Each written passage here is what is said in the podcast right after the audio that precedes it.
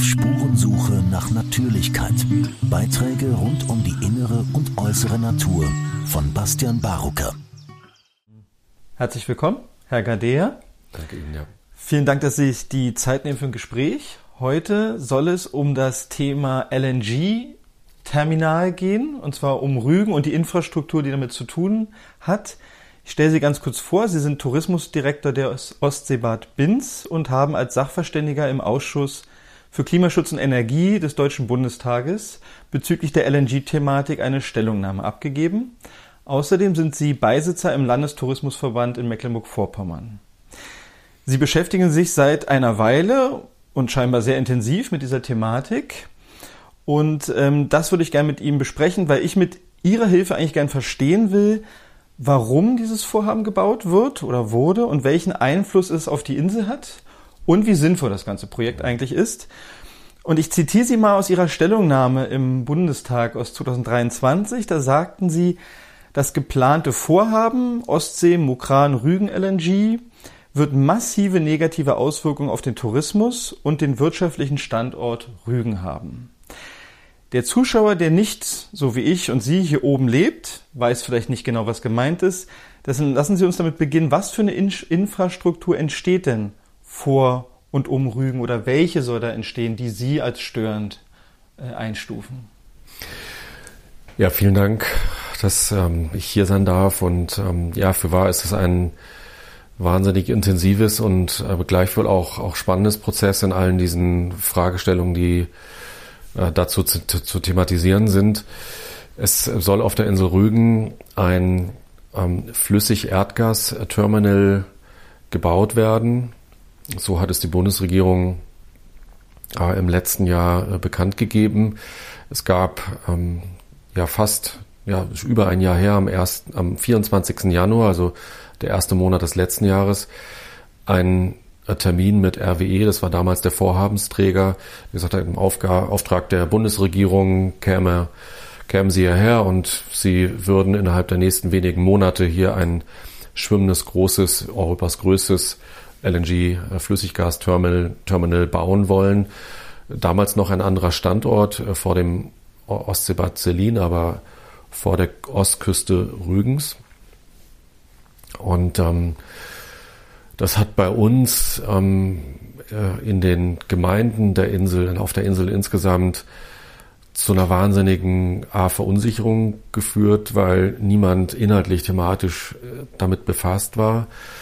Alle haben den Kontext natürlich gehabt, dass durch den Ukraine-Krieg eine besondere äh, auch energiepolitische Lage da war. Aber dieses Naherrücken dieser Krise, ähm, auch mit der immer von der Bundesregierung verargumentierten Versorgungsknappheit, Gasmangellage, die hatte man gar nicht in der Wahrnehmung. Wir alle so nicht in der, in der Wahrnehmung. Und ähm, auch von Anfang an Zweifel im Übrigen mhm. äh, dabei.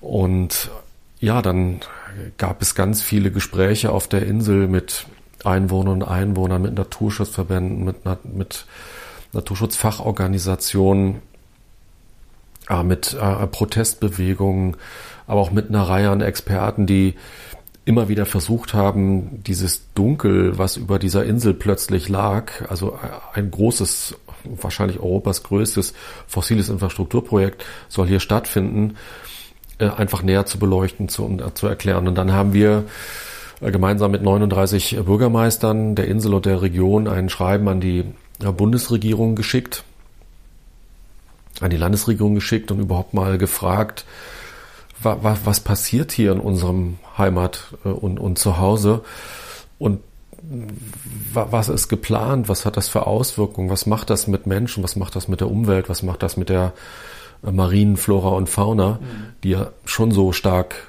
belastet ist in, in, in diesem Bereich.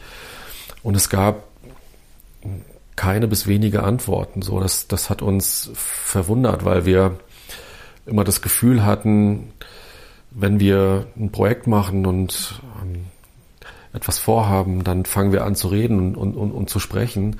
Und genau das ist in diesem zurückliegenden Jahr so bemerkenswert anders geworden, dass äh, niemand eigentlich und bis heute nicht aufgelöst und geklärt hat, warum das eigentlich sein muss, warum dieser Standort und was das auch für Auswirkungen und für äh, Fragestellungen mit sich bringt über die ganzen vielen nächsten Jahrzehnte. Ja, und was soll das Projekt können? Ähm, also nach dem Willen der Bundesregierung soll jetzt am Standort Mukran, das ist unsere Nachbargemeinde, also vis-à-vis, -vis, äh, in einem ganz, ganz kleinen ehemaligen Fährhafen, der jetzt zu einem Industriehafen gemacht wird.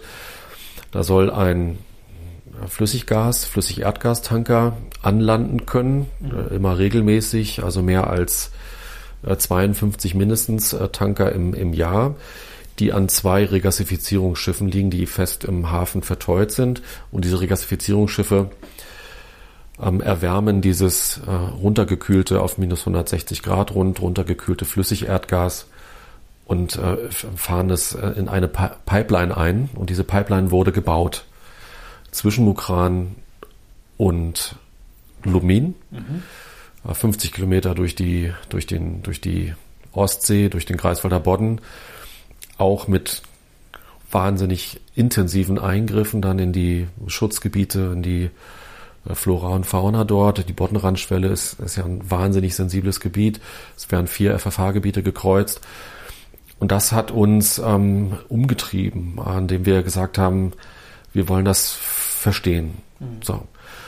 Und na klar gab es dann auch erste, erste Proteste, weil die Menschen haben einfach gar keine Wahrnehmung gespürt, also auch nicht der Politik im Bund und auch nicht der Politik im Land, äh, dass ähm, jemand zu uns auf die Insel kam, in unsere Heimat und zu Hause, in unser Wohnzimmer und ähm, sagt, das und das und das haben wir vor und das wird das und das auslösen. Mhm. Ja, und dann haben wir glücklicherweise mit vielen, vielen Umweltverbänden und Naturschutzfachverbänden eine Reihe an, an Veranstaltungen und, und äh, Formaten, äh, Demonstrationen, Kundgebungen auch, auch gemacht, um diesem ganzen Projekt auch für die, für, für die Menschen, die es betrifft, einfach eine Stimme zu geben. Mhm. Lassen Sie uns noch ganz kurz ein bisschen chronologisch bleiben. Also der Grund für die LNG-Infrastruktur vor Rügen, der politische Grund, ist doch die Abkehr von russischem Gas, oder? Hätte es das eine oder also das eine ohne das andere nicht gegeben? Ja, das ist ähm, die Abkehr vom russischen Gas. Das ist äh, das nicht mehr Ankommen ähm, in den äh, in diesen Pipelines Nord Stream 1 mhm. und 2 Einröhre ist ja noch verfügbar, die anderen sind ähm, zerstört. Mhm. Ist der Ukraine-Krieg mit dabei, sozusagen ist eine gesamteuropäische ähm, Fragestellung von, von, von Energieversorgung, Energiesicherheit. Mhm. Und ja, für wahr, wären die Ereignisse so nicht gekommen, dann hätte es diesen, diesen Schritt in diese harte Debatte und Auseinandersetzung eines äh, LNG, eines fossilen Terminals auf der Insel Rügen inmitten von Naturschutzgebieten überhaupt gar nicht gegeben. Hm. Und ähm, Sie haben jetzt schon Begriffe genannt, die mir auch aufgefallen sind, die ich gerne aufdröseln will. Sie haben nämlich die, das Wort Gasmangellage genannt. Und ich habe mir aufgeschrieben, die Bundesregierung hat diese Gasmangellage ausgerufen. Und ähm, ich habe in einem Artikel, Sie ähm, werden dort zitiert und sagen, die Notwendigkeit eines LNG-Terminals auf Rügen ist de facto nicht mehr gegeben.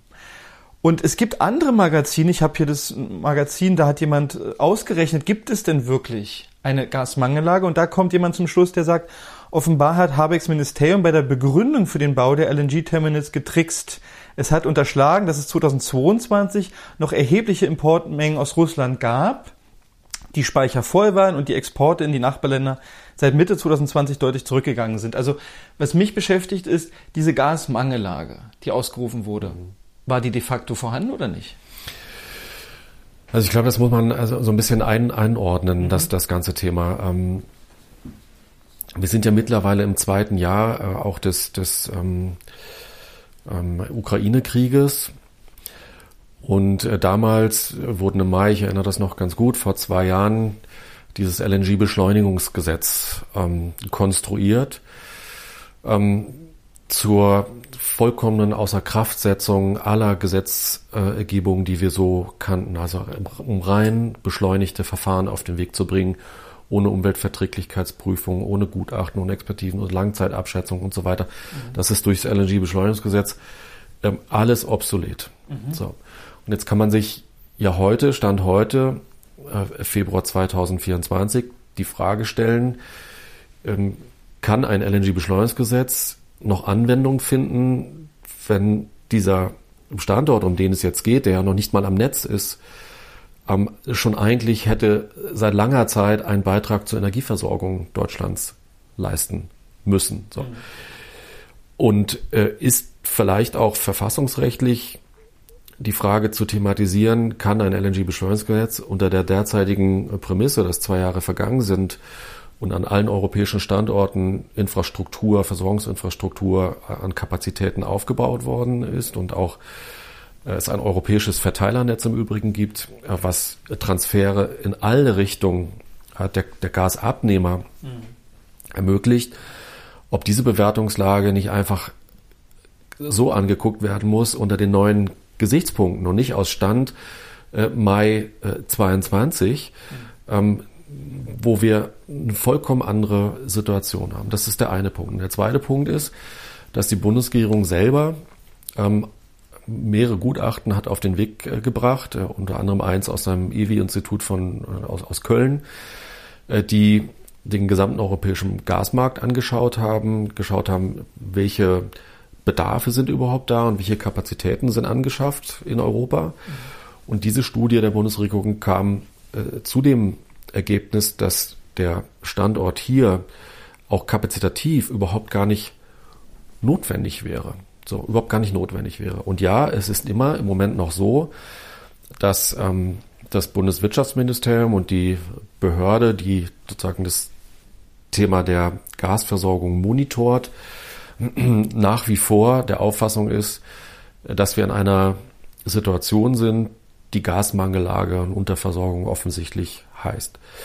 Äh, sämtliche Gutachten, die wir kennen und auch die, die wir selber eben eingebracht haben, zeigen ein vollkommen äh, anderes Bild. Mhm. Und die aktuellen Daten, ich habe am Wochenende gerade noch mal geguckt, sind wir bei rund 75 Prozent gefüllter Gasspeicher beispielsweise. Ähm, nur weit unter 50 Prozent ähm, ausgelastete Terminals äh, an den Standorten Wilhelmshaven, Brunsbüttel und Stade ist jetzt hinzugekommen. Das zeigt doch eindeutig und auch mit Blick auf andere europäische Länder, die gar nicht so nach vorn hin eingekauft haben wie die Deutschen, ähm, über, über mehrere Jahrzehnte sich an fossile Energieträger jetzt gebunden haben und LNG auf der Welt besorgt haben, an, an in wirklich fragwürdigen Regionen dieser Welt, also auch politisch fragwürdigen äh, Regionen, äh, Katar beispielsweise. Und ähm, wenn Sie dann äh, gucken, dass die Verträge ja, in dem Zeitraum ähm, des, des, ähm, des letzten Jahres unterzeichnet wurden, dann müssen wir doch wirklich auch, auch, auch formulieren dürfen, wie ernst meinen wir das sozusagen globalpolitisch auch mit Fragestellung von Verantwortungsbewusstsein in anderen Kulturen, mit Demokratieverständnis. Und ähm, ist es nicht so, dass wir an anderen Standorten, ist ja Fracking-Gas zum großen Teil, ja, aus den USA auch, die, die wir bekommen, ähm, ob es ähm, in, in unserem Werteverständnis in Ordnung ist, mhm. ähm, verbotene Güter, fossile Güter einzukaufen, die wir hier in, in, Deutschland nicht fracken, sie mit vielen fossilen Aufwand über den über die Weltmeere zu fahren und hier mit viel auch Ressourcenaufwand, Energieaufwand wieder regasifizieren, also in einen gasförmigen Zustand, damit wir ihn verwenden können, ähm, bringen können, ob das nicht einfach auch gegen unsere, unseren Wertekanon verstößt. Und das sind so, ich weiß, dass es ein weicher Faktor ist, aber den muss man debattieren, finde ich, mhm. wenn man das gesamtpolitisch, gesamtpolitisch ähm, betrachtet. Mhm. Ja, und so ähm, äh, sind wir eben nach wie vor auch der Auffassung, dass das Thema Gasmangellage ein A, unbeantwortetes Thema ist, auch seitens des Bundes und B, ein äh, durch, durch, durch eine Reihe an Gutachten auch ähm, manifestiertes, ähm, manifestierten Bereich, der, der eben deutlich sagt, dass diese Art von Gasmangellage nicht mehr da ist. Mhm. Was wir hören aus dem Bund ist, die europäischen Märkte müssen mitversorgt werden. Was ist, wenn die, ähm, was noch über die Ukraine geleitet wird, wenn das wegfällt, dann sind so Länder wie Tschechien oder Österreich, die noch einen Großteil der Gasversorgung offensichtlich über diese Leitungsstränge bekommen, dann sind die betroffen. Und da sagen wir eben, das deutsche LNG-Beschleunigungsgesetz stellt eben ab auf eine Gasmangellage in Deutschland und nicht im europäischen mhm. Kontext. Und wenn jetzt hier die europäischen Nachbarn eben zitiert werden, dann äh, muss es doch im Vorfeld auch eine Abstimmung der gesamten Verfügbarkeiten und Notwendigkeiten der, der, der Voluminas an, an, an, an LNG mit europäischen Partnern gegeben haben. Und das, was wir aus Europa hören, ist, dass ähm, ein Großteil an Kopfschütteln halt auch da ist über diese sehr bevorratende ähm, Haltung des, des Bundes, mhm. ähm, der, der vielen, vielen Kapazitäten, Überkapazitäten, wie wir sie nennen, die dort geschaffen werden auf lange Sicht. Bis 2045 im Übrigen laufen Großteil der Genehmigungen für die, für die Terminals auch in, äh, in Wilhelmshaven und Brunsbüttel und offensichtlich äh, auch in, in Mokran. Das äh, sag mal, ist entgegen sozusagen unserer, unserer Auffassung, hier etwas mit der Umwelt und für die Umwelt und Abbau von fossilen äh, Energieträgern zu leisten. Und aber nochmal zur Gasmangellage. Die Gasmangellage ist ja aber eigentlich sozusagen, die postulierte Gasmangellage ist ja die Grundlage dafür, so handeln zu können. Deshalb wäre es ja, also deswegen würde es Sinn machen, wenn die Bundesregierung keine Lust hat, die Gasmangellage in, in Frage zu ziehen oder in Zweifel zu stellen. Ja, so, so, so ist es, so ist es ja auch. Also wenn Sie die, die, die ähm, vergangenen Urteile des ähm, Bundesverwaltungsgerichtes auch sehen, die die Umweltverbände auch ähm, angestrebt haben in Sachen Pipelinebau, also da waren einige ähm, Leitungsabschnitte, die, die ersten beiden beklagt. Mhm. Und das Bundesverwaltungsgericht hat ähm, mal in der äh, in der ja, Terminnotiz, äh, Urteilsnotiz, die uns bekannt ist, immer wieder abgestellt darauf, naja, solange der Bund eben sagt, die Ampel ist auf Rot, mhm. also Gasmangellage, die ist noch da und sie sei auch perspektivisch da und sie sei auch zu erwarten durch Ereignisse, die wir so nicht einschätzen können. Solange sei das LNG-Beschleunigungsgesetz ähm, legitimiert und äh, sämtliche bisher uns bekannte Umweltverträglichkeitsprüfungen außer Kraft gesetzt. Mhm. So. Und das ist natürlich ähm, äh, zwar ein entscheidender Punkt, aber auch nicht der entscheidende Punkt, der vielleicht dazu für, führen könnte, dass das äh, Vorhaben eben doch nicht äh, stattfinden kann, weil ähm, nicht, nicht ohne Grund ähm, ist ähm, äh, unser Engagement natürlich sehr verpflichtet den Menschen, die auf der Insel wohnen, die an unserem Ort leben, die bei uns zu Gast sind, ähm, der Umwelt und Natur, die uns da Gott gegeben ist, mhm. äh, sondern eben auch ähm, sämtliche Risiken einer solchen Anlage im, im Sinne von Störfall eben anzugucken. Mhm.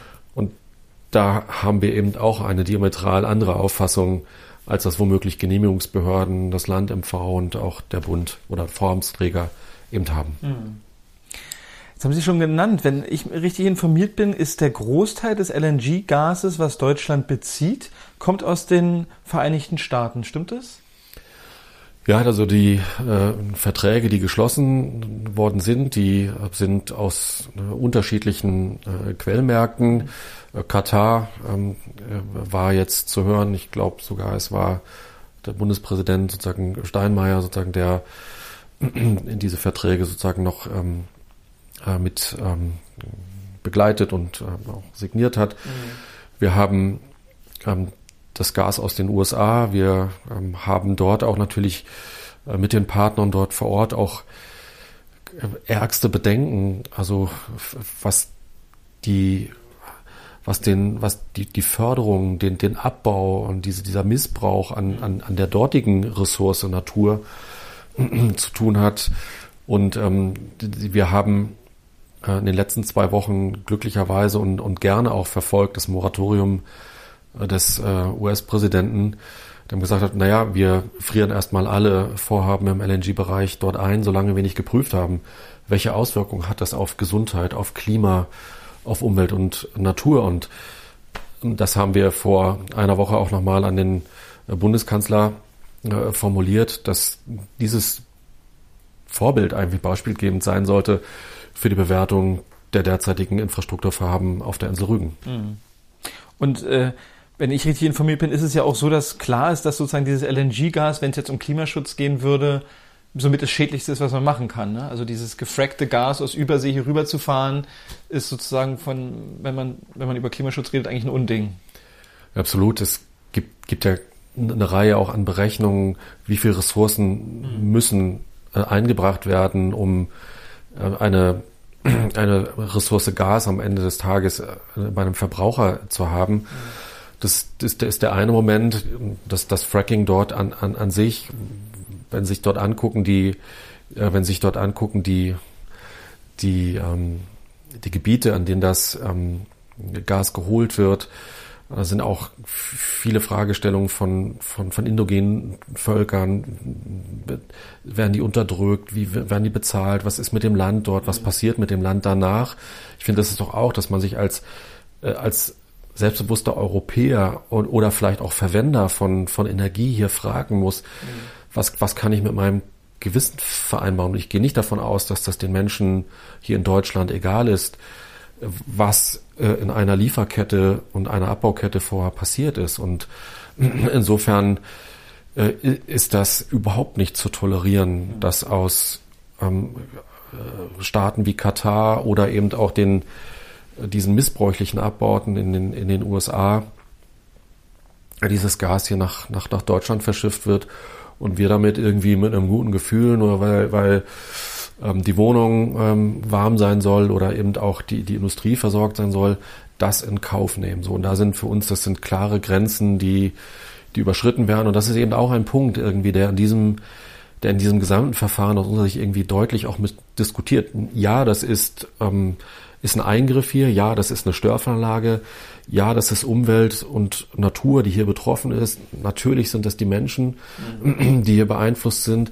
Aber wir haben auch eine Verantwortung global, die wir angucken müssen. Also die muss auch gelten, wenn wir 3000 Kilometer weiter irgendwo über dem Atlantik äh, wissen, dass dort das Gas in der Art und Weise eben abgebaut und gefrackt wird. Mhm. So.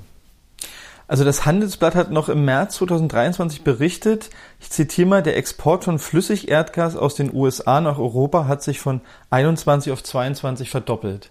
Das heißt, auch wenn die jetzt damit aufhören, also das haben sie jetzt schon äh, gesagt, sie haben trotzdem damit auch Geld gemacht, Gewinn gemacht, weil sie hatten einen extremen Anstieg von Gasexporten.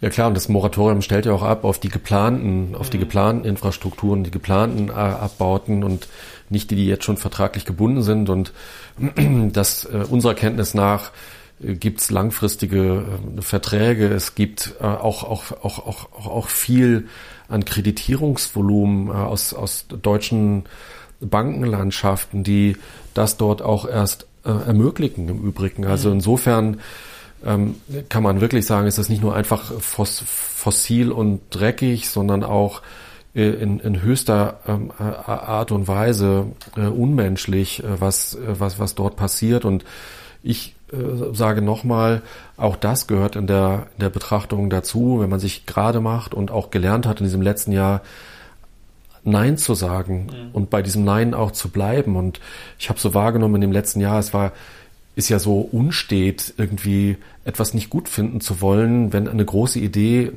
auch der Versorgung Deutschlands mit, mit, mit Gas, äh, womöglich gegen Menschenrechtsverletzungen oder eben unsinnigen Ressourcen missbrauchen. Ja, dieses lange Fahren über den, über den, über den Atlantik, dann oben dieses Einfädeln über den Skagerrak, dann mhm. bis runter wieder ähm, nach Rügen und dann steht man dort und guckt auf diese Tanker, die vor den Kreidefelsen liegen. Und das sind alles so Schutzgüter, die in den letzten Jahrzehnten mit so viel, viel Mühe aufgebaut worden sind, auch mit so viel Steuergeld. Mhm. Und das spielt offensichtlich an der Betrachtung der Vorhabensträger des Bundes und äh, manchmal auch des Landes, das muss man ja leider eben auch so sagen, weil das Bergamt die, die, die Pipeline-Verfahren beispielsweise mhm. gemacht haben. Die wurden alle irgendwie so parzelliert und es wird kleiner gemacht, damit es kaum europäische Beteiligungsverfahren gibt und so, obwohl man wusste, dass es einen Zielpunkt Mukran gibt. Und das Bergamt hat natürlich in größter Art und Weise ähm, eine Verantwortung dafür, dass neben diesen vier Röhren Nord Stream und den großen Leitungskabeln, die aus den Offshore-Parks äh, kommen, jetzt nochmal eine neue Röhre daneben gelegt wurde, ähm, mit, mit einer wahnsinnigen Zerstörung und Eingriff dann eben in diese, in diese ganze Naturlandschaft. Da muss ich eben sagen, da macht man sich vielleicht irgendwie auch seitens der Landesregierung ein bisschen zu einfach, wenn man sagt, ja, wir wollen natürlich kein LNG, es passt auch nicht zur MV, aber, aber, aber trotzdem eben diese, diese Genehmigungsverfahren in einer Art und Weise, die, ähm, ich erinnere mich noch an ein Interview mit, mit, mit dem Umweltminister Backhaus, mhm. sagten, ja, und es braucht mir keiner hier die alten Unterlagen von Nord Stream hinlegen, mhm. ja, um zu bewerten irgendwie, dass diese neue Leitung, die nach Mukran verlegt worden äh, ist, nochmal neu eingeschätzt und bewertet werden soll. Und passiert ist genau das, was er nicht wollte ähm, oder gesagt hat, nämlich irgendwie, es wurden für den ersten Leitungsabschnitt eben die alten Unterlagen von Nord Stream zu Hilfe und haben gesagt, naja, da liegen ja schon die Nord Stream Leitungen, da hätte man schon die Gutachten für gemacht und die Eingriffe hätte man damals ja bewertet und so. Und das ist eben das Problem des LNG-Beschleunigungsgesetzes, mhm. dass dieses materielle Recht ähm, wird ja massiv beschädigt und ähm, aber auch nicht bewertet, weil es keine Monitorings gibt und auch keine Ausgleichsmaßnahmen, die können im Nachhinein gemacht werden. Also man könnte sagen, ja klar, auf lange Sicht äh, einiger, wahrscheinlich der Lebenszeit eines Menschen wird materielles Recht wiederhergestellt, aber natürlich äh, ist in dem Moment des Eingriffes materielles Recht gebrochen. Mhm. So, und das ist nicht wieder kompensierbar, weil dieser Kipppunkt in diesem Ökosystem, der ist einfach weg. Und es dauert Dekaden, Menschenleben lang, bis das wieder ähm, ja, gemacht werden, also bis sich das wieder renaturiert, bis das wieder irgendwie auf den Weg gebracht ist. Und ähm, das ist das, was gerade also mal unsere äh, Partner bei den Umweltverbänden WWF, BUND, NABU, Deutsche Umwelthilfe total umtreibt, weil die natürlich aus ihrem Verständnis heraus noch eine viel größere Betroffenheit auch in diesen Umweltbelangen haben. Ne? Bei uns als äh, Ostseebad Biedens kann man sagen, ja, ihr seid so weit weg, warum engagiert ihr euch eigentlich darum? Aber ich versuche den Leuten auch mal zu erklären, das ist eine Gesamtindustrieanlage, die da gebaut wird, eine große industrielle Anlage von Lubmin bis nach Mukran. Und das über diese ganzen nächsten Jahrzehnte wird diese unterhalten werden müssen. Und das wird immer wieder Eingriffe erzeugen. Ja, also Freibaggerung, Geröll, was angelandet ist, so das alles das muss ja die Fahren, die geschaffen werden müssen, um die Tiefen für diese großen LNG-Tanker, die 300 Meter, 300 über 300 Meter lang sind, 16 Meter Wassertiefe, wenn die voll beladen sind, ähm, das, das, die müssen ja irgendwo liegen. Mhm. So und die Menschen, die, die, die, die auf der Insel leben und die uns bereisen, sagen, na klar verstehen wir, dass es einen maritimen Schiffsverkehr gibt, aber das ist so, in der Relation eines Ausflugsschiffes oder eines Segelbootes, aber nicht äh, eines unter maltesischer Flagge fahrenden ähm, äh, Tankers, der irgendwo auf der Welt, teilweise in Schurkenstaaten, ähm, gefracktes Gas abholt und in Deutschland anliefert. Mhm. Sie haben in einem Interview, vielleicht haben Sie es auch schon genannt, da haben Sie gesprochen von mehrfachen Rechts- und Versprechensbruch. Was hatten Sie denn damit gemeint oder was ist damit gemeint? Wie wurde mehrfach Recht und Versprechen gebrochen? Ja, das hat äh, zwei, zwei Dimensionen. Ja. Äh, dieses, äh, die, die, wir haben äh, in dem in diesem langen Verfahren dieser zurückliegenden Monate natürlich den Menschen auch gesagt, erhebt eure Stimme, mhm. seid Demokraten, bleibt mit beiden beiden Füßen demokratisch auch auf dem Boden. Das war uns, ist uns war und ist uns total wichtig. Und ähm, schaut bitte, dass ihr eure Stimme im Rahmen einer Petition ähm, erhebt. Und wir haben auf den Weg gebracht eine Petition, die wir äh, dem Deutschen Bundestag dann übergeben haben mit über 90.000 äh, Unterschriften deutschlandweit. Ähm, äh, Menschen, die sich dort beteiligt haben, gesagt haben, wir wollen dieses Terminal nicht und haben dem Bundestag insofern äh, den Auftrag gegeben, dieses ähm, Veto dieser 90.000 Menschen auch in diese Betrachtung der Entscheidung, mhm. wird es ein Standort auf der Insel Rügen, äh, mit ähm, zu berücksichtigen. Und ich erinnere mich noch ganz genau an diesen Tag. Wir saßen im Petitionsausschuss des Deutschen Bundestages und haben vorgetragen, ich auch, und ähm, waren auf der Rückfahrt und es uns erreichte uns die Nachricht, dass Mukran bereits als Standort festgelegt ist. Und einen Tag später hatten wir dann das Schreiben auf dem Tisch, in dem der Bundeswirtschaftsminister, ähm, der Petitionsausschuss war irgendwie Anfang, ich glaube Montag, und es gab bereits am Freitag einer zurückliegenden Woche ein Schreiben des Bundeswirtschaftsministers an den Wirtschaftsminister des Landes, Reinhard Mayer, wo er schrieb, ja, es geht nicht anders, aber Mukran ist schon der festgelegte Standort und es sei sozusagen die beste Idee, das umzusetzen und man will sich bemühen und so weiter. Und wir saßen noch im Petitionsausschuss mit diesen 90.000 Stimmen mhm. im Rucksack mhm. und glaubten alle, dass es ein, eine demokratische Befassung gibt, aber es gab eben eine Vorfestlegung. Mhm. So. Ähm, weil zu dieser Zeit eben Mukran noch nicht äh, in die, in die Standortübersicht des LNG-Beschleunigungsgesetzes aufgenommen worden war. Mhm. So, und das empfind, empfinde ich als Re Re Rechtsbruch, sozusagen demokratische Prinzipien mit den Füßen zu treten. Und ähm, das, was einem Volk äh, zwischen der Wahl und einer neu, neuen Wahl gegeben worden ist, nämlich diese Stimme der äh, im Rahmen einer Petition äh, in den Deutschen Bundestag vortragen zu dürfen, die einfach so zu missbilligen und damit einfach auch 90.000 Menschen zu sagen, seid zwar saubere Demokraten, aber hören können wir euch nicht. Mhm. Und das ist das Thema Rechtsmissbrauch und, mhm. und ähm, das Thema Ver Ver Vertrauen, das war sozusagen ja die, die, die andere Seite.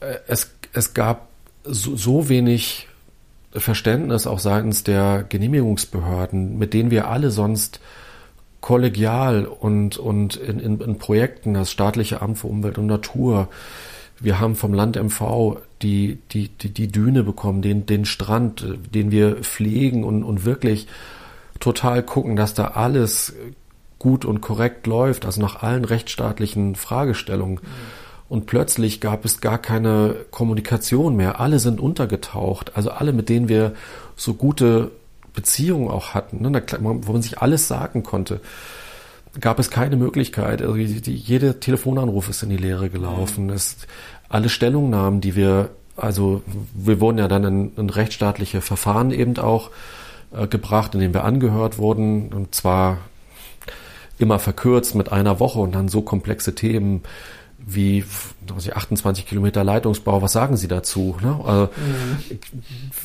Wir sind normale Menschen und ähm, haben uns aber in unserem Leben bis dato nicht mit der Hydrologie und Hydromorphologie des Kreiswalder Boddens und den Heringsschwärmen dort und, und den Miesmuschelbänken und besonderen Flora- und Fauna-Habitaten beschäftigen müssen. Mhm. Also da kam ganz viel Neues dazu und es gab aber gar keinen gar kein Support, keine Kommunikation, kein Miteinander, dass auch mal jemand gesagt hat, äh, hört mal zu, so und so sieht das aus. Wir würden gerne ähm, mit, mit euch reden und, mhm. und, und, und euch vielleicht helfen oder unterstützen, irgendwie da einen richtigen Weg zu finden. Mhm. Und das ist auch eine Lehre so in, in, in, diesem, in diesem zurückliegenden Jahr, dass äh, Freundschaften gelitten haben, äh, dass fachliche Nähe plötzlich gar nichts mehr zählte, sondern es gab irgendwie ein Projekt von oben mhm. und das sollte gemacht werden, e egal was es kostet. Und alles, was wir uns aufgebaut haben, war abgeklemmt. Also gab es null, also ein, ein Nullniveau, ne negativ sogar. Mhm. Ja.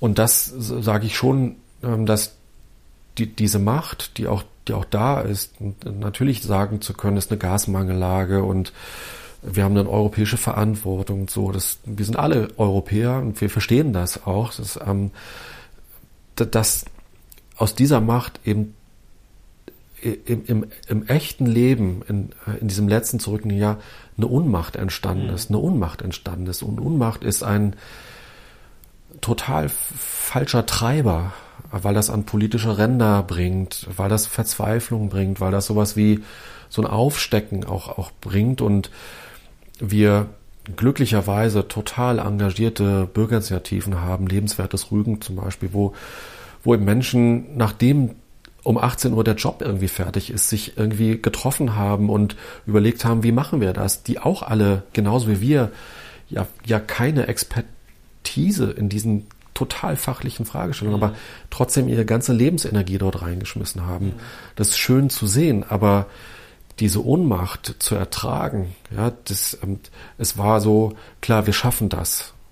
Und das hat ganz lange gehalten. Das wurde ganz lange auch getragen von, von allen. Und dann kam die Genehmigung zum ersten Leitungsabschnitt, zum zweiten Leitungsabschnitt. Lubmin wurde genehmigt und, und vorgenehmigt mit vorzeitigen Maßnahmenbeginn. Und dann hat man den Hering weggewischt und dann waren die Flora und Fauna-Habitate waren, waren egal, das könnte man ja alles später erledigen. Und dann wurde der zweite Ab äh, Leitungsabschnitt rangeknüpft. Dann fingen die Schiffe an zu baggern und das war so, ich habe Leute auf Mönchgut, also im Süden der Insel, mhm. die standen da und haben so gesagt, das ist wie in so einem Waterworld-Film, wo so wahnsinnige Maschinen plötzlich da sind, mhm. die anfangen, äh, so auf der heimatlichen Scholle zu, zu baggern und keiner kann dir erklären, warum mhm. eigentlich und, und, und was bedeutet das? Und wie, wie lange geht das? Und wie lange dröhnen diese Maschinen noch? Und was ist, wenn da Gas ist? Und ähm, wir haben das ja gesehen, die eine Röhre, die in Finnland oder kurz vor Finnland da jetzt äh, beschädigt wurde durch ein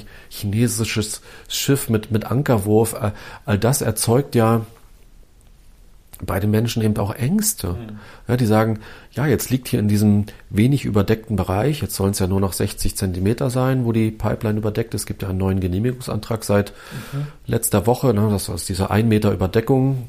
Die ja, wurde minimiert auf 60 Zentimeter. Wurde jetzt, äh, wurde jetzt wieder minimiert. Ne, vorher hieß es, ähm, oh Gott, Ankerwurf und Hintauchen und, und so weiter. Es sei alles viel zu gefährlich und das macht ja mit den mhm. Menschen immer was. Das darf man nicht vergessen, dass das nicht irgendwie nur so Infrastruktur, ein Stück Metall, was eingebuddelt ist, sondern das macht was mit den Menschen. Und ähm, wir als, äh, als, als Verantwortungsträger, ich jetzt für den Bereich Tourismus, habe natürlich auch eine Menge an Beziehungsebenen in die, in die Politik, in die Wirtschaft, in die äh, Lokalpolitik auch auf der Insel.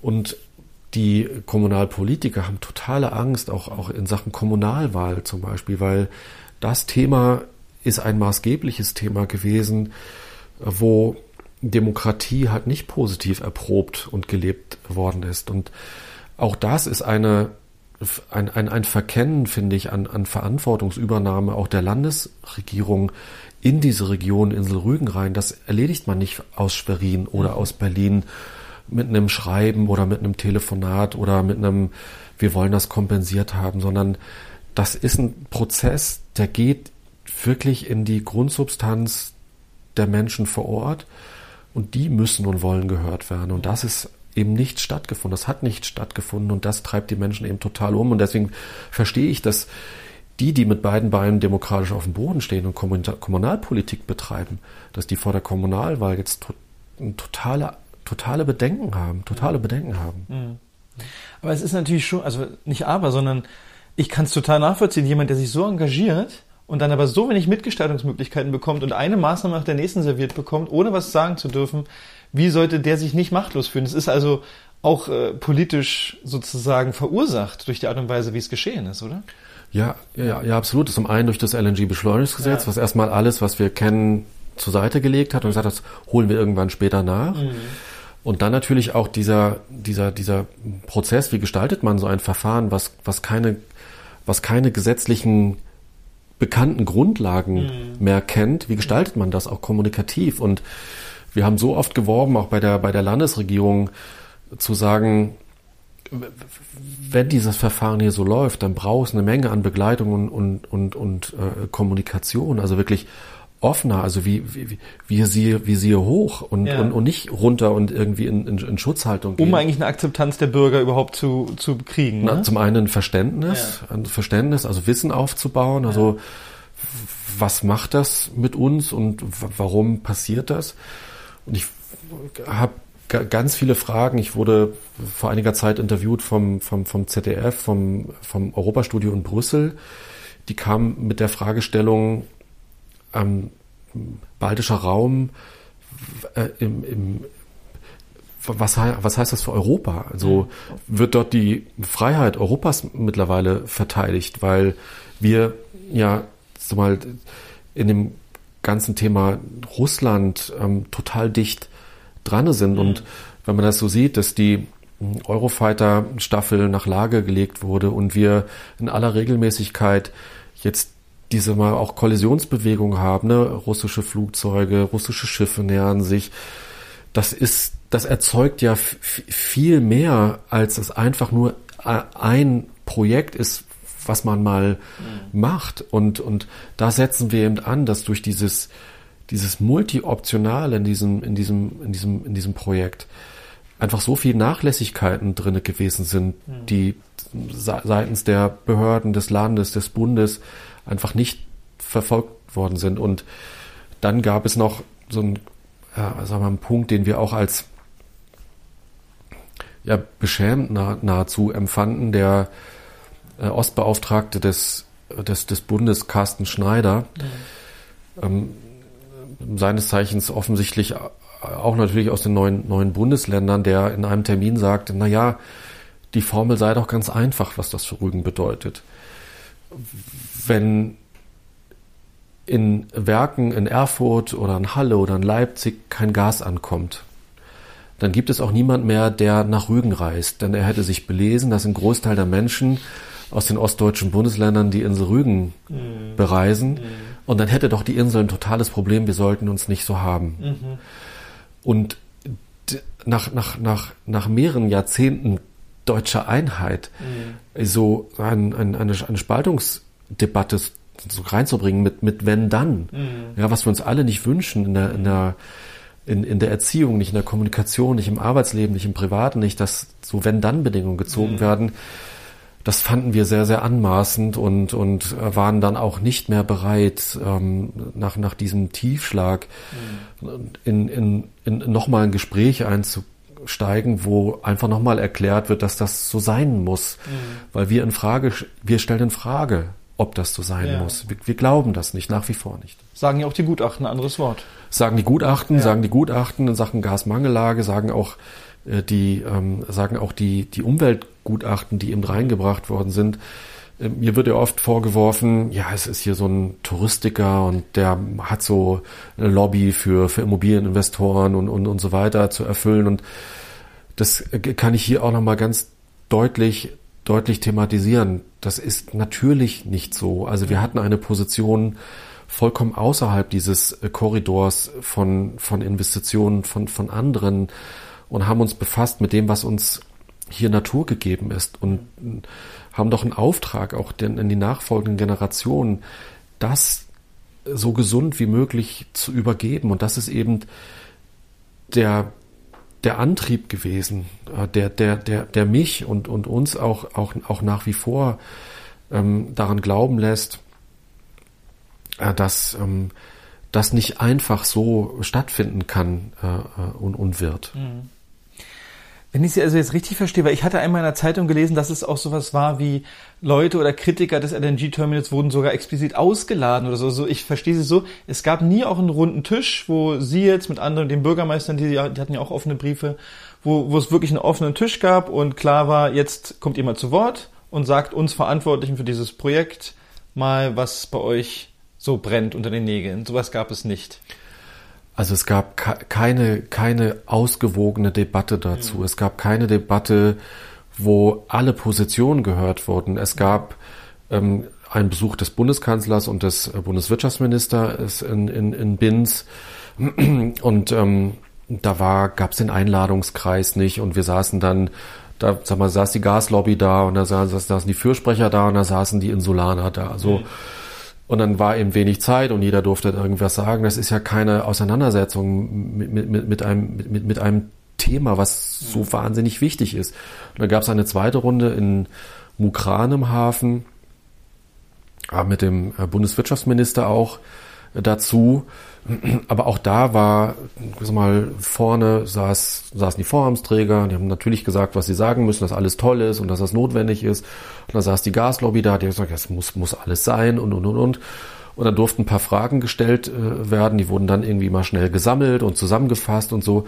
Aber eine Debatte äh, im, im Sinne eines Diskurses und einer Auseinandersetzung überhaupt nicht.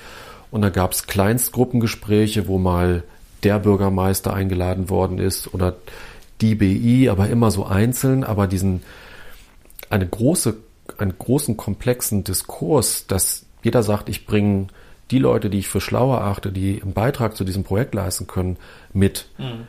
den gab es, den gab es nicht. Und das ist auch mein Vorwurf, dass jetzt ja eigentlich zwei Jahre Zeit gewesen wären, irgendwie genau das ja zu tun. Und jetzt sagt man immer noch, naja, das muss ja alles beschleunigt sein, weil es ist die gleiche Grundvoraussetzung, die vor zwei Jahren gewesen ist. Und wenn Sie so sehen, Umweltverträglichkeitsprüfung, Das wäre genau so ein Zeitfenster gewesen. Ne? Zwei bis drei, vielleicht vier, fünf Jahre. Das hätte man alles machen können. Übrigens ein LNG-Terminal in Stade ist äh, nicht nach dem LNG-Beschleunigungsgesetz gemacht worden. Das hat man nach UVP-Richtlinien und Verträglichkeitsprüfungen mhm. gemacht. Also es geht ja offensichtlich auch. Also die Verfahrenswahl, den Mut zur Verfahrenswahl und Umweltverträglichkeitsprüfung hätte ich dem Land eigentlich gerne zutrauen wollen und hätte es eigentlich auch erwartet. Mhm. Ja, und wie würden Sie das jetzt einschätzen? Also wir haben jetzt äh, auch sehr neue Nachrichten. Sie haben schon gesagt, also die Bundesregierung hat voll auf LNG aus den USA gesetzt. Nun hat US-Präsident Joe Biden völlig überraschend, schreibt jedenfalls eine Zeitung, einen LNG-Stopp angeordnet, wegen des Klimas. Ähm, was ist jetzt so die Stimmung auf Rügen? Was passiert als nächstes? Was ist gerade so der aktuelle Stand, was das Projekt angeht? Naja, die Leute sind sind, sind frustriert, den, das kann man auch ganz oft sagen, das mhm. ist kein Aufgeben. Ne? Also die sind natürlich noch energiegeladen, aber die sind natürlich frustriert. Sie wurden nicht gehört. Diese Beteiligung wird von vielen als Pseudo-Beteiligung mhm. empfunden. Ne? Und ähm, jetzt vor einiger Zeit kam ein Beteiligungsverfahren der Öffentlichkeit zur wasserrechtlichen Erlaubnis, dass eben Abwasser und erwärmte Wasser wieder eingeleitet werden. Also Zehntausende Liter am Tag werden aus der Ostsee entnommen und eben über die Regasifizierungsprozesse, die benötigt werden, die Schiffe, die dieses Wasser eben brauchen in diesen Prozessen, wieder in die Ostsee zurückgeführt. Und ähm, da, da fragen sich die Menschen so, wie soll ich als Gastronom, als jemand, der ähm, im Handwerksbetrieb arbeitet, jetzt eine fachlich fundierte Stellungnahme innerhalb einer kurzen Zeit abgeben, mhm. die auch noch dazu führt, dass die Genehmigungsbehörde sagt, naja, das wege ich nicht einfach ab, weil das ist so, spielt gar keine Rolle, kein Betroffenenrecht da und kein Schutzrecht wird ausgeübt und so die, die, die, da ist dann wahnsinnige Verzweiflung und auch ein, ein das, der, der, ich glaube auch der, der Glauben an, an diese an diese Art von Verfahren und auch ein Stück weit an Demokratie, der hat auf jeden Fall Schaden genommen. So, das, das, das, was ich spüre. Dann gibt's diese Energielosigkeit. Die Leute sagen, es nützt, es nützt ja nichts mehr. Was soll ich machen? Wir haben doch alles versucht. Wir haben Unterschriften gesammelt, wir waren draußen, wir haben geschrieben, wir haben keine Antworten bekommen, wir haben es immer wieder versucht. Und ähm, dann sind es ja auch Menschen, die machen das nicht hauptberuflich so, mhm. so, ja, sondern die arbeiten sich das an, die knapsen ihre Freizeit ab, Familie hat weniger Quality Time und, und die verlieren natürlich Energie, die, die verlieren dann Energie und dann ist natürlich sowas wie Wut äh, auch da, das, das ist, ist, ist keine Wut, die sich, die sich ähm, in so negative Grundstimmung ähm, manifestiert, aber es ist eine, eine Wut, die aus dieser Ohnmacht kommt, nicht, nicht vielleicht alles getan zu haben, irgendwann mal nicht aufgepasst zu haben, vielleicht auch diese Insel ein Stück weit verloren zu haben, mhm. diese, diese, die, diese Heimat nicht ausreichend beschützt zu können, irgendeiner Generation, also Generation nach uns sagen zu müssen, wir, wir, wir haben alles getan, aber wir, wir, wir konnten es nicht und das ist auch so schwierig. Also wir, wir sehen das ja auch bei Schulklassen, die, die sagen, ja, jetzt bis 2045 sollen, sollen hier diese Tanker kommen. Danach soll Ammoniak aufgebaut werden. Dann wird da besprochen, naja, und Beirut, in Beirut gab es ja diese, diese große Explosion. Ammoniak ist ja noch, ist ja noch, ist ja tox, ist ja tox, toxisch und noch mal schlimmer als das Methan und mhm die, die Menschen, die sich jetzt tiefer in diese Prozesse reinbegeben, und die sagen, ja, ja, dieser Methanschlupf und das, was dort abgeblasen wird aus den, die Wasserentnahmen, der, der Lärm, der, das, das Licht, was dort ist, der viel zu kleine Hafen, diese Störfallanlage, was ist mit diesen Dominoeffekten im, im Störfall? Also wir haben vis-à-vis -vis neben der Störfallanlage dann, das ist, die wird nach dem Bundesemissionsschutzgesetz äh, gemacht, aber natürlich auch beschleunigt. Mhm. Ähm, und das ist eine Störfanlage höchster Klasse. Was ist eine Störfanlage? Ja, eine, die einen, einen Schaden verursachen könnte. Also wie ein Atomkraftwerk, Ach, wie ein, okay. ein Flughafen, ja. ja? Und ähm, die sagen, na ja, was passiert dann dort mhm. in, in dem Fall eines äh, Falles? Weil es gibt weltweit ähm, wahnsinnig viele Störfälle äh, im, im Bereich der, der, der Gasterminals und äh, des, des Abbaus des Gases Was passiert mit der deutschen Jugendherberge, die nicht mal drei Kilometer entfernt ist von dieser Störfanlage im Hafen Mukran? mit 450 Betten, mit, mit internationalen äh, Gästen. Was, was passiert in so einem Dominoeffekt eines Störfalls? Mhm. Und so wie wir das Genehmigungsverfahren sehen, sollen sämtliche im Störfallrecht geltende Abstandsfragestellungen einfach ad acta gelegt werden. Ne? Sie wollen, sollen aufgehoben werden. Und, und dass das, was uns als Gemeinde und als verantwortlich natürlich um, umtreibt, wirklich zu 100 Prozent Verantwortung übernehmen zu müssen für die Menschen, die hier leben, die hier arbeiten, die vielleicht äh, ihr Heimat und Zuhause zukünftig nochmal haben wollen. Mhm. Und ähm, wir haben in Prora zum Beispiel ein Altersheim dort direkt äh, als, als äh, Umgebungslage zu der, zu der Störfallanlage. Es sind alles so Dinge, wie wird das evakuiert, was ist im, im, im Störfall. Das kann kein Mensch, mhm. kann das derzeit äh, richtig erklären. Wir haben eine Menge Gutachten beigebracht und werden dann auch, äh, soweit eine Genehmigung erteilt worden ist, eben einen Eilrechtsschutz beim Bundesverwaltungsgericht eben anstreben, mhm. anstreben müssen.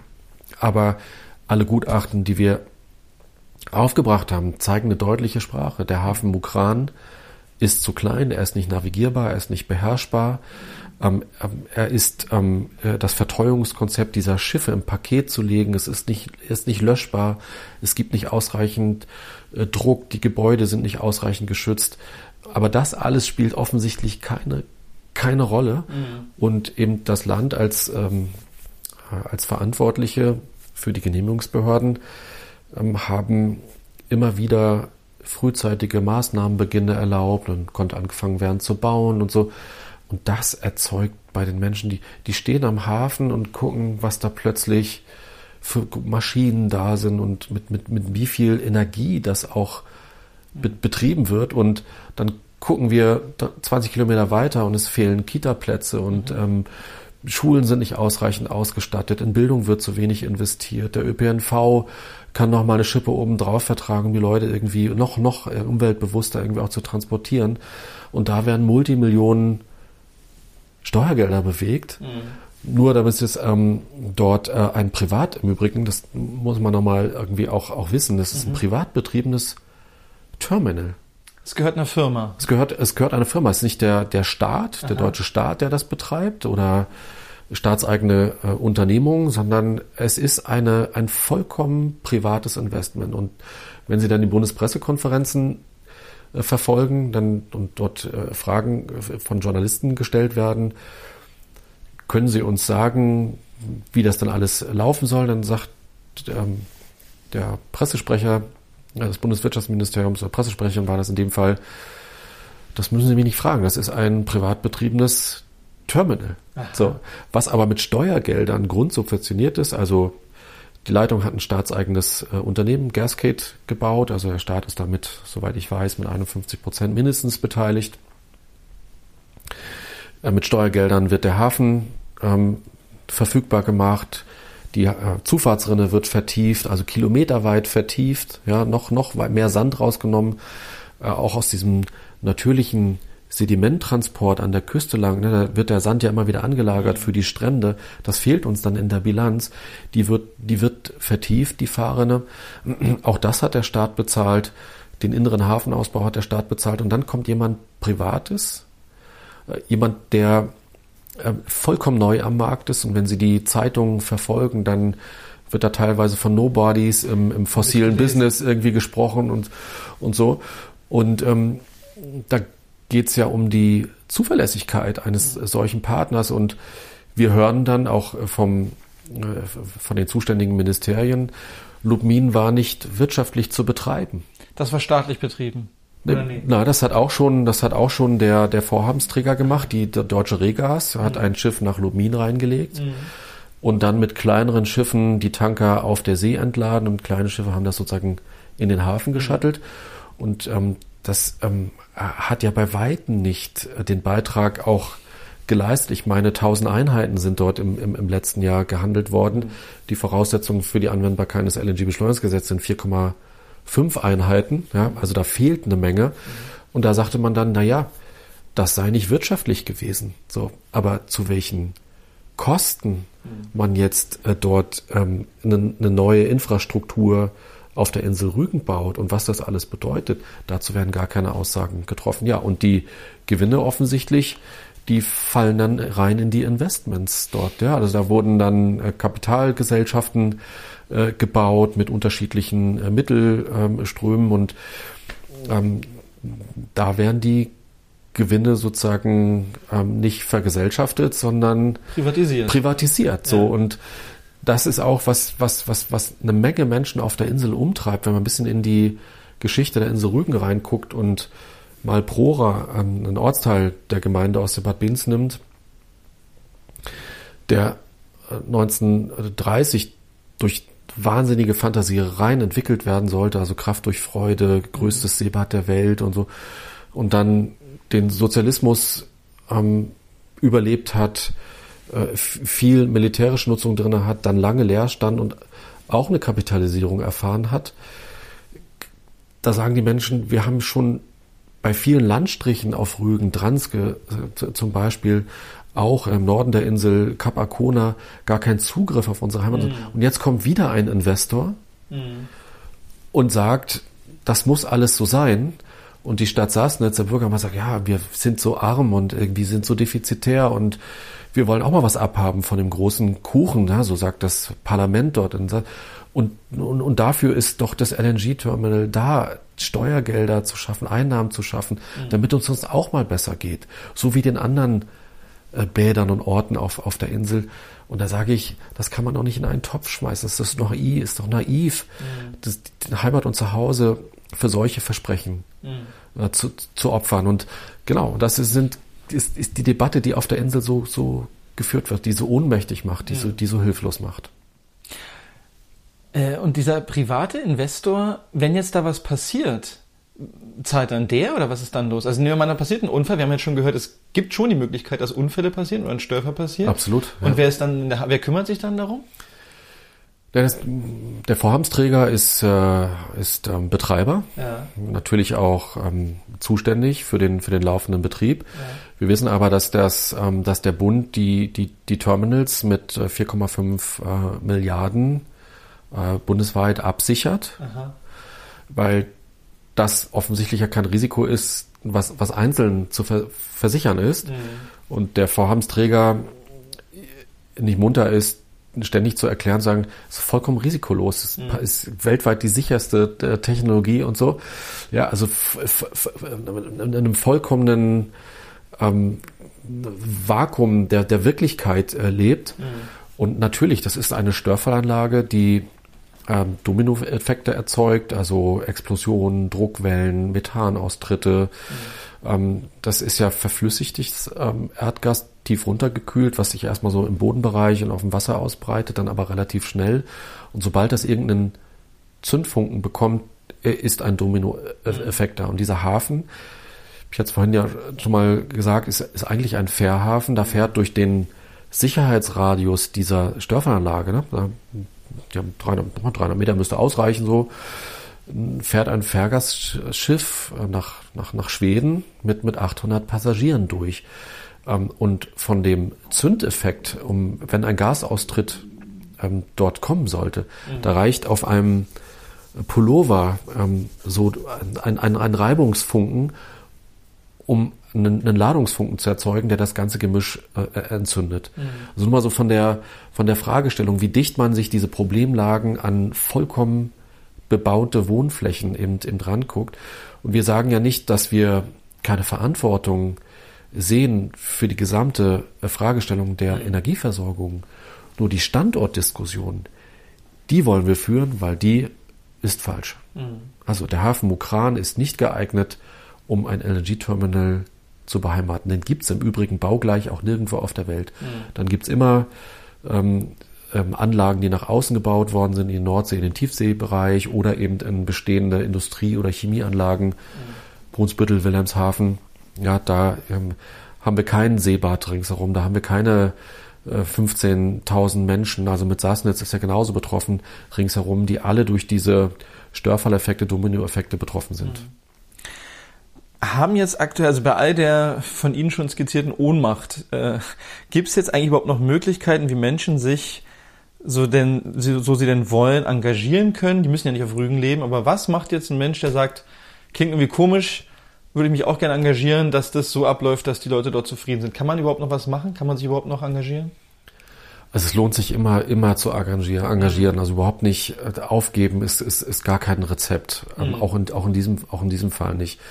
Und die Beteiligung, die kann sehr unterschiedlich aussehen. Also wir nehmen wahr, dass aus dem gesamten europäischen Kontext Menschen auch die Bundesregierung anschreiben mhm.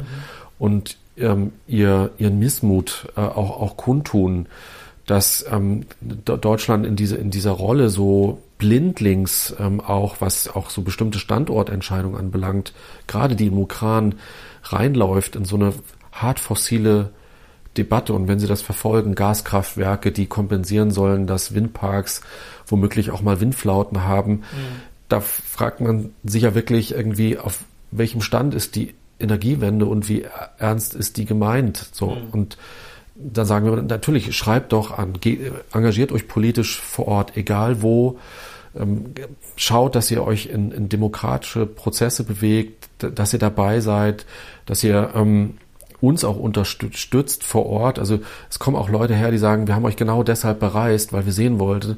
was für ein Unfug hier gebaut wird. Und wir wollen euch unterstützen. Wir wollen euch einfach mit, mit unserem Geld, das wir beim, bei einem Gastgeber lassen, das wir in der Gastronomie lassen, wollen wir euch unterstützen. Wir wollen euch zeigen, dass wir bei euch sind. Und ich finde, das sind total schöne Signale und dann natürlich immer gucken, dass äh, Umweltschutzorganisationen auch, auch, unterstü auch unterstützt werden, äh, ideell, ähm, mhm. finanziell auch, weil die leisten echt eine verdammt wichtige, wichtige, wichtige Arbeit, mhm. so, ne? gerade auch in diesem Verfahren, weil Umweltverbände auch nochmal andere Betroffenenrechte jetzt äh, ausüben können. Ich gehe auch fest davon aus, dass die Störveranlage auch mehrfach beklagt werden wird, also nicht nur durch die Gemeinde Ostseebad Binz, sondern auch durch die Umwelt- und äh, Umweltschutzorganisationen, aber auch durch Einzelkläger, die ihre betroffenen Rechte eben im Eilschutzverfahren möglich, ähm, möglich machen und wiedergespiegelt ähm, sehen werden. Also deswegen ja, Ohnmacht ist da,